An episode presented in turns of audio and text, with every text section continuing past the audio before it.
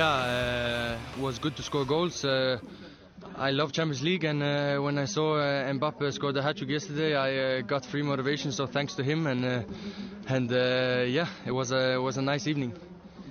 You are, you are, you are in challenge with M- Mbappe?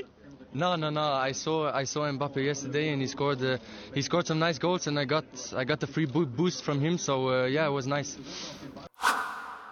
Hola, bienvenidos. Ciro Procuna de nueva cuenta en este podcast llamado Zona de Gol. Tenemos cuatro juegos de la Champions eh, ya disputados en esta etapa de los juegos de ida y creo que eso es motivo suficiente como para el, eh, eh, para que esto sea el tema de conversación en esta entrega que estamos llevando a todos ustedes en miércoles, después de que se llevaron a cabo los partidos entre Sevilla y Borussia Dortmund y el Porto contra la Juventus, con victoria clara para el conjunto visitante, el Dortmund que le gana al Sevilla 2-3, el Porto que se impone en casa ante la Juve 2-1, y lo que pasó el martes que se llevó todos los titulares, pues tiene que ver con el triunfo del Paris Saint-Germain en condición de visitante ante el Fútbol Club Barcelona y deja sentenciada esta serie. 1-4 ganaron y desde luego lo que pasa con el Liverpool que gana en eh, condición de visitante ante el eh, Leipzig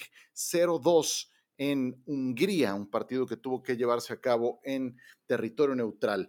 Vamos a dividir el comentario y vamos a comenzar platicando de los juegos que ocurrieron este miércoles, porque claro que hay una línea eh, muy clara de conducción entre lo que pasó en el Sánchez Pizjuán y en el Camp Nou de Barcelona.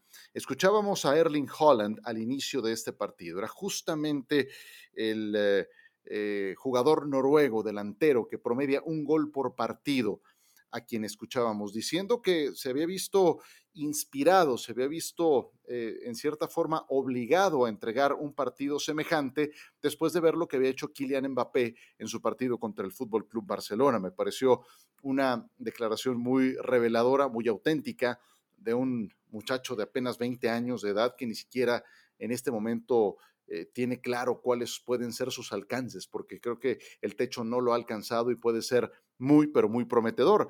Haaland termina firmando dos goles en este partido que gana el Dortmund, 2-3 ya decíamos, en el Sánchez Pizjuán. Y, creo que eh, cada juego que pasa y que Haaland nos entrega anotaciones que van a un catálogo de lo que puede llegar a ser este jugador, te das cuenta que te puede anotar goles de todos tipos en el contragolpe, que puede ser letal en el espacio largo, en el espacio corto, creando espacios, jalando marca, definiendo de un toque, inclusive participando en paredes. Y es parte de lo que hace en este juego contra el Sevilla. Es un búfalo. El tipo mide un metro con 94. Es fortísimo. Es muy difícil contenerlo cuando arranca desde medio campo para acompañar contragolpes o para generar jugadas de riesgo.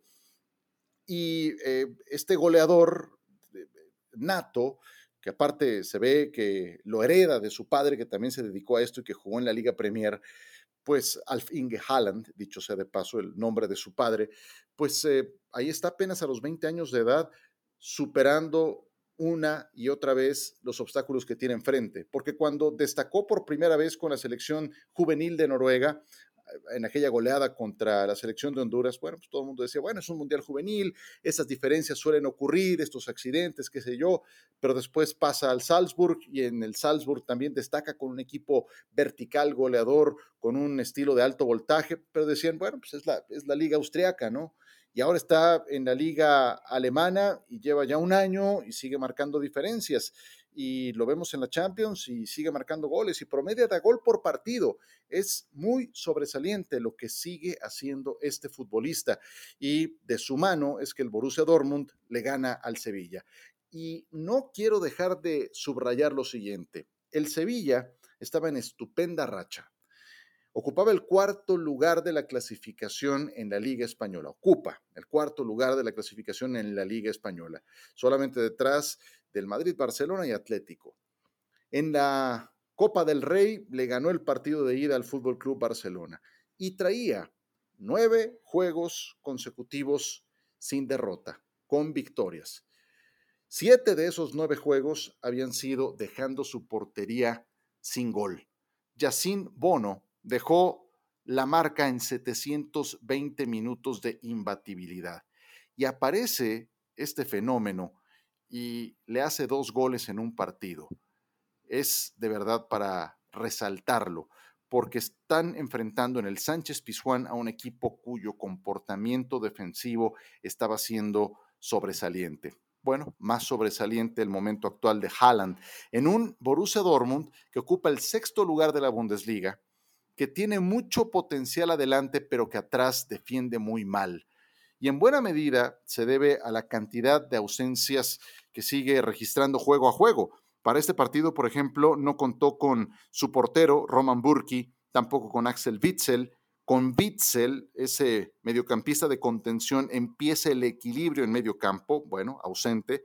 Schmelzer, Piszek, eh, Hazard, ninguno de ellos disponible para este partido. Bueno, aún así fueron al Sánchez Pizjuán a ganar.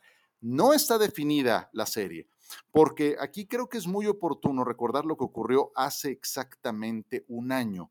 ¿Se acuerdan del Borussia Dortmund en la Champions en octavos de final? A lo mejor no lo recuerdan, pero lo que estoy más seguro que sí tendrán en mente es el festejo de Erling Haaland haciendo la flor de loto y em, aparentemente meditando después de un doblete que le hace en el juego de ida al Paris Saint-Germain. Ciertamente aquel juego fue en territorio alemán. Después pagaron la visita en un partido que me tocó transmitir con Roberto Gómez Junco en el Parque de los Príncipes a puerta cerrada, de los últimos antes de que se interrumpiera esta competencia. Ahí desapareció por completo Holland, el Dortmund y compañía.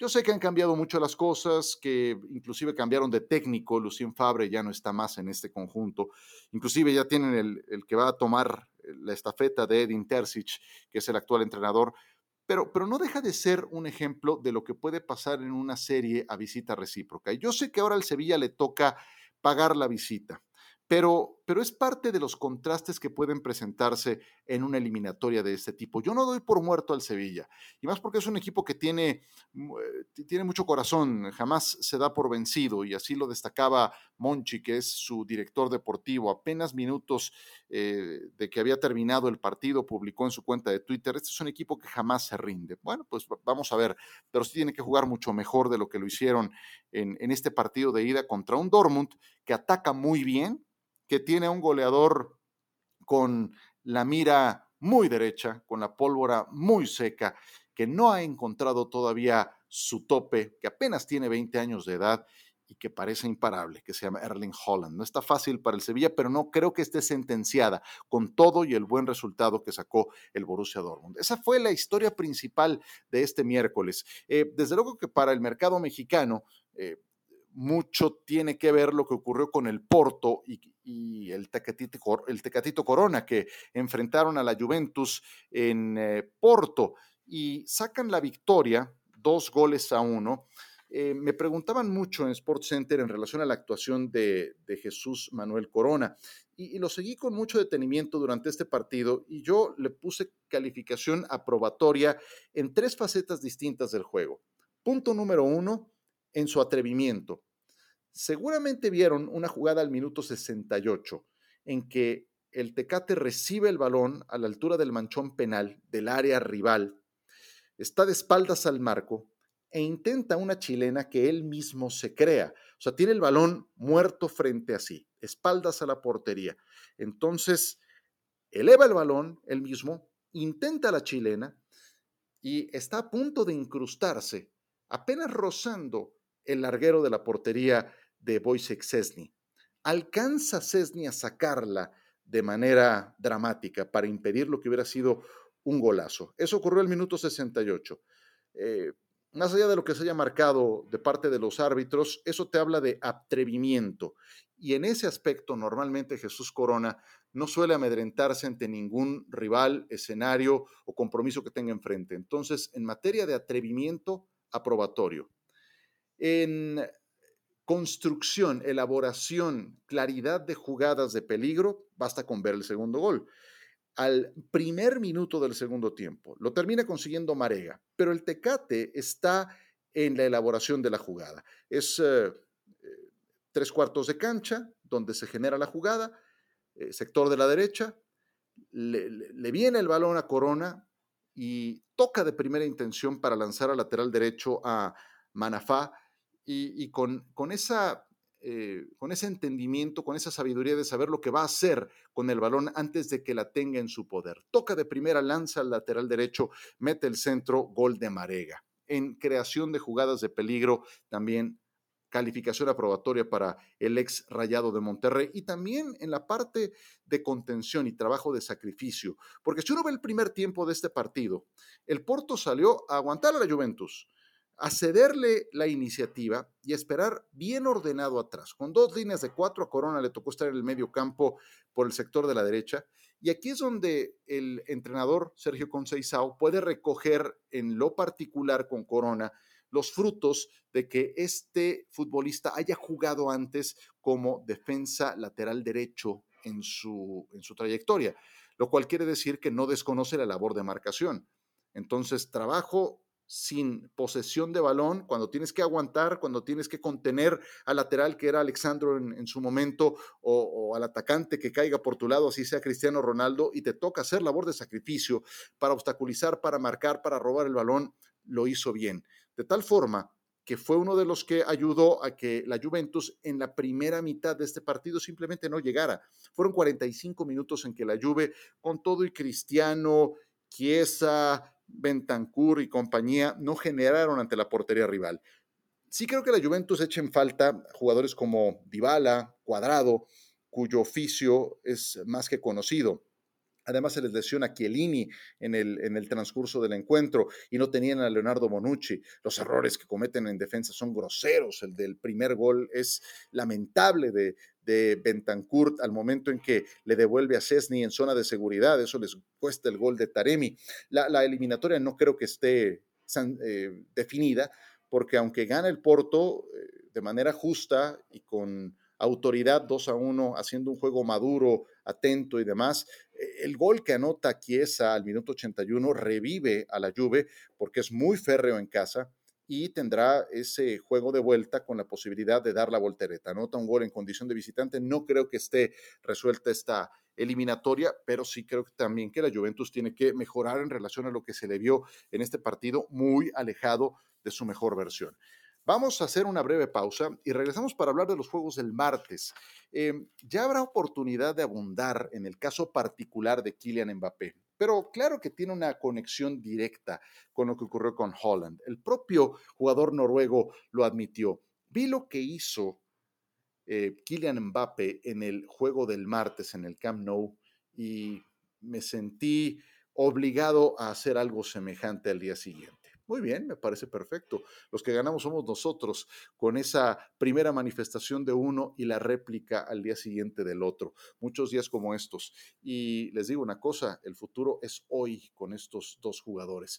Si Cristiano Ronaldo y Lionel Messi tuvieron una etapa muy, pero muy brillante, siendo los dos principales protagonistas, eh, y no es que los quiera retirar ni mucho menos, pero si si uno tiene 36, 37 y el otro tiene 34, pues están más cercanos del retiro y estos chavos de 22 y 20, pues eh, tienen mucho por delante aún y un talento que ya nos lo siguen demostrando, no nada más a nivel de sus ligas, también en competencia internacional que vale la pena subrayar. Una breve pausa y hablamos de lo que dejaron los partidos del martes.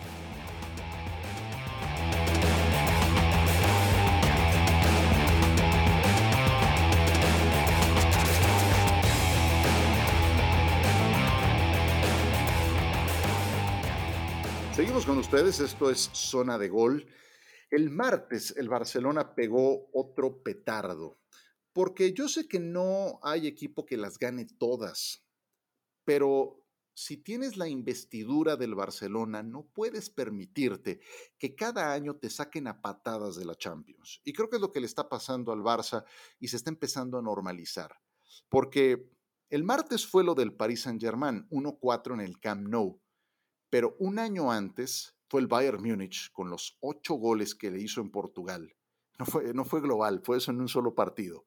Y un año antes había sido el Liverpool que les remontó increíblemente el partido en Anfield. Y un año antes había sido la Roma. Y uno antes había sido la Juventus. Y así te vas y después de que lograron en Berlín aquel triplete, ha sido petardo tras petardo para el Barcelona.